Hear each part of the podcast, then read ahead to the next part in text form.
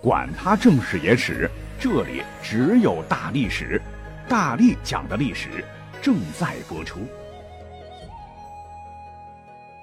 大家好，欢迎收听大历史。那本期节目呢，要非常感谢我们的热心听友，跟咱们一样特别喜爱历史的吴为同学，为我们带来了他呕心沥血创作的一个系列。那我呢，也将会在节目更新中穿插把这个系列讲完。喜欢的话，欢迎大家留言点赞。那看我这个标题哈，叫“儿子被打了”。哎，谁是儿子？谁打了别人的儿子？那儿子就是谁的儿子呢？说起来，应该有不少的朋友对明朝是很感兴趣的，而这个兴趣点呢，都是来自于明朝那些事儿热销开始。那鄙人呢，是在一零后接触了这套书。虽说呢看的不怎么仔细，但也对明朝的历史再次产生了浓厚的兴趣。虽说呢这部书乃是历史小说，不能算是正史。那为什么要说再一次呢？因为这并不是我看的第一本关于明朝的著作。还记得那是零八年一个夏天的傍晚，我溜达到了夜市书摊前，随手拿起一本名字很霸气的小说翻了起来。五分钟以后，麻利的交钱走人。那再不走就被蚊子给吃了。哈，这本书的名字就叫《龙战三千里》，作者是高卓英老师。讲的事儿呢，就是在万历年间，大明军队抗倭元朝的故事。而作为历史上万历三大征之一，这段历史啊，还是挺带劲儿的。从今天开始啊，咱们就讲讲这部小说背后的那些事儿。话说，在公元一五八八年。之前打成一锅粥的日本列岛，在丰臣秀吉的手中基本统一了。然而此时他手下那帮从日本战国时代走出来的军阀，似乎是没那么消停。如果不给他们安排点事儿做做的话，搞不好就会惹出乱子。于是乎，这位日本的实际统治者画了一张异想天开的大饼，那就是占领全中国。讲真，中国到底有多大？这只装蒜的猴子是没有概念的。那为什么说它是只猴子呢？根据比较可靠的史料《太阁肃生记》记载，丰臣秀吉长得确实是像只猴子。他之前的主子叫织田信长，也时常这么叫他。虽说啊，侵占整个中国吞并之，那是异想天开。可是不试一试，怎么知道不行呢？于是呢，他就给朝鲜国王李岩写信。让他准备好粮食辎重，配合日军进攻大明。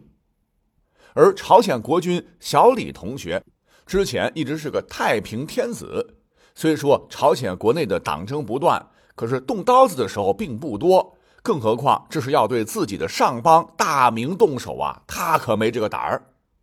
见朝鲜如此不识相，丰臣秀吉于一五九二年发动了侵朝战争。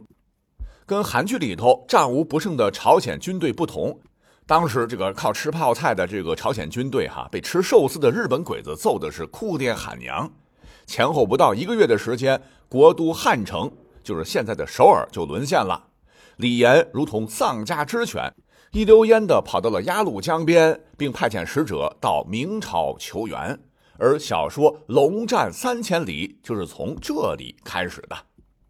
而此时的大明首辅张居正所谓主持的万历新政，已经于六年前就结束了。张居正死了以后呢，还被自个儿的学生神宗朱翊钧给抄了家，差点从坟墓里给掘出来。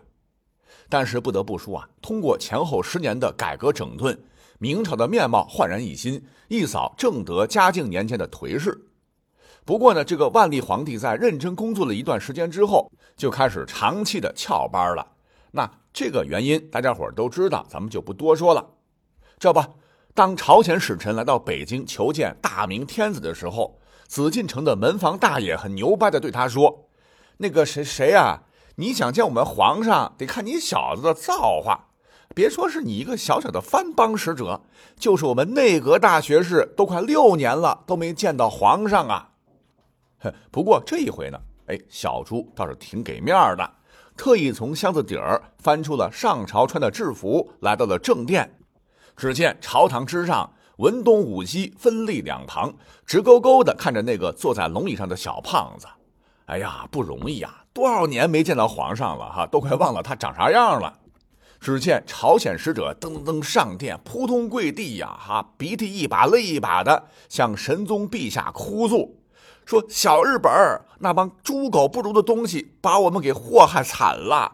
您是不知道啊，他们一路上烧杀劫掠、奸淫掳掠，连下蛋的老母鸡和看门的哈巴狗都不放过。鸡犬不留这个词，就是说这帮家伙的。咱大明是天朝上国，是我们朝鲜的父母之邦。您看，您的儿子都被打成这样，您还能看得下去吗？讲到这儿啊，必须要多说一嘴了。这个不是咱们挤兑他们。朝鲜史书《宣祖实录》第三十七卷就记载，宣祖大王李炎曾说：“中国父母也，我国与日本同是外国也，如子也；我国孝子也，而日本贼子也。”总之吧，听这个朝鲜使者唠叨完。万历皇帝很关切地问了一下：“朝鲜怎么会被打得这么惨呢？”朝鲜使者继续回答道：“清朝日军那是漫山遍野呀，手里拿着东洋刀和铁炮，就是当时的火绳枪，嘴里喊着杀气给给就冲了过来。我们朝鲜军人经过顽强抵抗，但终因寡不敌众，败下阵来。”听他这么说完呢，朱宇军不禁的皱起了眉头。哦。如此说来，我们还真的要考虑一下才能出兵啊！毕竟贼兵势大，仓促出兵怕是难以取胜。见万历皇帝如此，朝鲜使者忙不迭地对大明拍起了马屁：“什么大明天军勇猛无敌，大明国力天下无双，不用再等了哈！只要稍微派点部队过去，那千把倭寇还不灰飞烟灭呀？”神宗一听，哎，不对吧？你刚才不是说日本兵漫山遍野吗？呃，这个这个，陛下，要不然我重说得了。那上述的这段对话呢，呃，是我大本编的啊，但是内容跟当时的这个历史还算是吻合的，因为此时朝鲜的告急很值得怀疑。那么在战争爆发前夕，明朝就曾通过在日本的华人以及琉球的渠道，就得到了日本即将入侵中国的情报消息了。在这里要特别表扬一下锦衣卫的同事们了啊！虽说他们名声不太好，但是在整个战略情报和国际动向方面，他们的本事并不比现在的美国中情局、俄罗斯的克格勃以及北京朝阳群众差多少。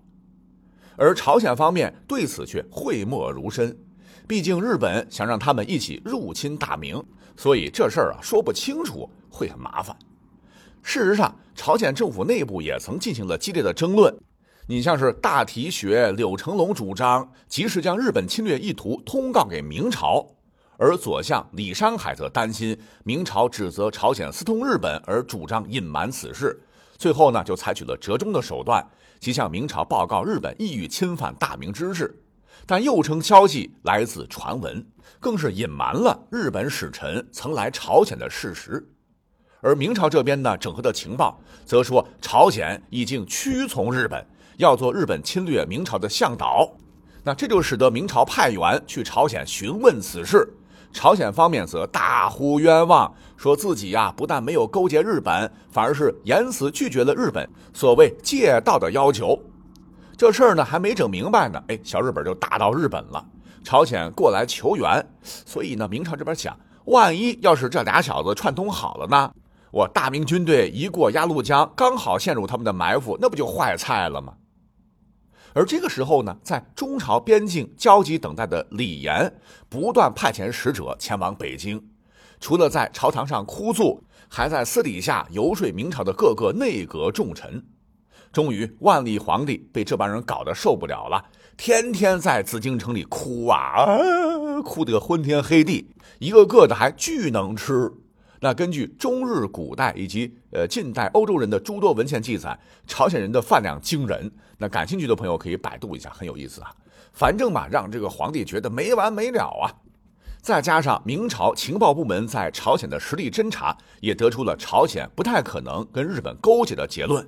于是，最终在一五九二年的六月十五日，明朝的先头部队在参将戴昭变。与游击史如的率领下开始渡江。那么这支部队，据《宣祖实录》记载，一共是士兵一千零二十九人，战马一千零九十三匹。随后还有辽东副总兵祖承训带领的一千三百余名骑兵。除此之外呢，还有三千余步兵。这就是此次出征朝鲜的全部兵力。以前满嘴跑火车的朝鲜使者，为了打消明朝顾虑，刻意隐瞒日军的实力。明朝将领当来到鸭绿江边侦察时，朝鲜大臣同样把附近数百人的日军侦察部队说成是日军主力。那这就让大明做出了错误的误判，仅派出了辽东地区的少量驻军前往。可这呢还没算完，由于是出境作战，作为东道主的朝鲜理应为明军提供粮草辎重。然而，此时的朝鲜已经全境沦陷，根本无法筹备粮草，不得已，大明朝廷只能从国内自行筹备。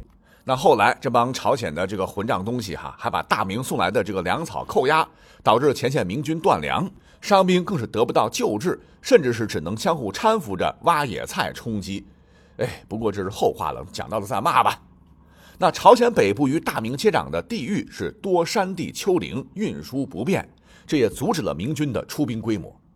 那么，当第一梯队渡江之后，朝鲜政府更恬不知耻地过来争夺军队的指挥权，并一再催促出兵南下。不过，明军将领啊老于战阵，坚决要求等部队集结完毕后方能进军。那么，等到六月十七日，副总兵祖承训率军到来，全军总计是五千余人，战马是两千六百二十二匹。在边境上简单休整，等到粮草辎重等各项物资到位之后，前敌总指挥祖承训下令开拔。于七月十七日黎明，明军是长途奔袭，以游击史如、王守官等为先锋统军，进破平壤城。史如率领千总马世龙、张国忠两官员先入城，首斩敌首十级。结果没想到，这竟然是日军的诱敌深入之计。明军主力入城之后，便被城中埋伏的日军包围。这支明军属于辽东铁骑的战斗序列，之前没跟日军交过手，不熟悉日军的作战方式。这时天降大雨，哗啦啦的啊，雨点子砸地。明军的骑兵由于道路泥泞，被限制了冲击力，火器也失效了。副将史如及手下两位千总遭到铁炮命中身亡。哎，那么这里要再多说一句了。日军的这个铁炮就是火绳枪，乃是十六世纪中期由葡萄牙商人传入中国的。客观上讲，当时日军单兵火器要比明军精良。此时日军以逸待劳，虽然天降大雨，但是铁炮足轻，就是使用火绳枪的步兵可以隐蔽在民房内从容的射击。这啪啪啪的一阵，哈，甲胄鲜明的游击将军史如自然得到重点关注，最后不幸壮烈牺牲。明军遭遇埋伏，带领兵将又纷纷战死，很快就溃散了。祖承训仅带领少数家丁，就是亲兵，逃出了平壤城，一日之内败退过大定江。等朝鲜方面再次联系上他的时候，祖承训已经渡过鸭绿江了。那之前朝鲜被打，父母之邦大明出于客情出手相助，现如今大明数千军人战死在平壤，大明震动。再就是初起的愤怒，死去的是我大明的子弟，这才是亲生骨肉。那接下来真正的战斗就要开始了。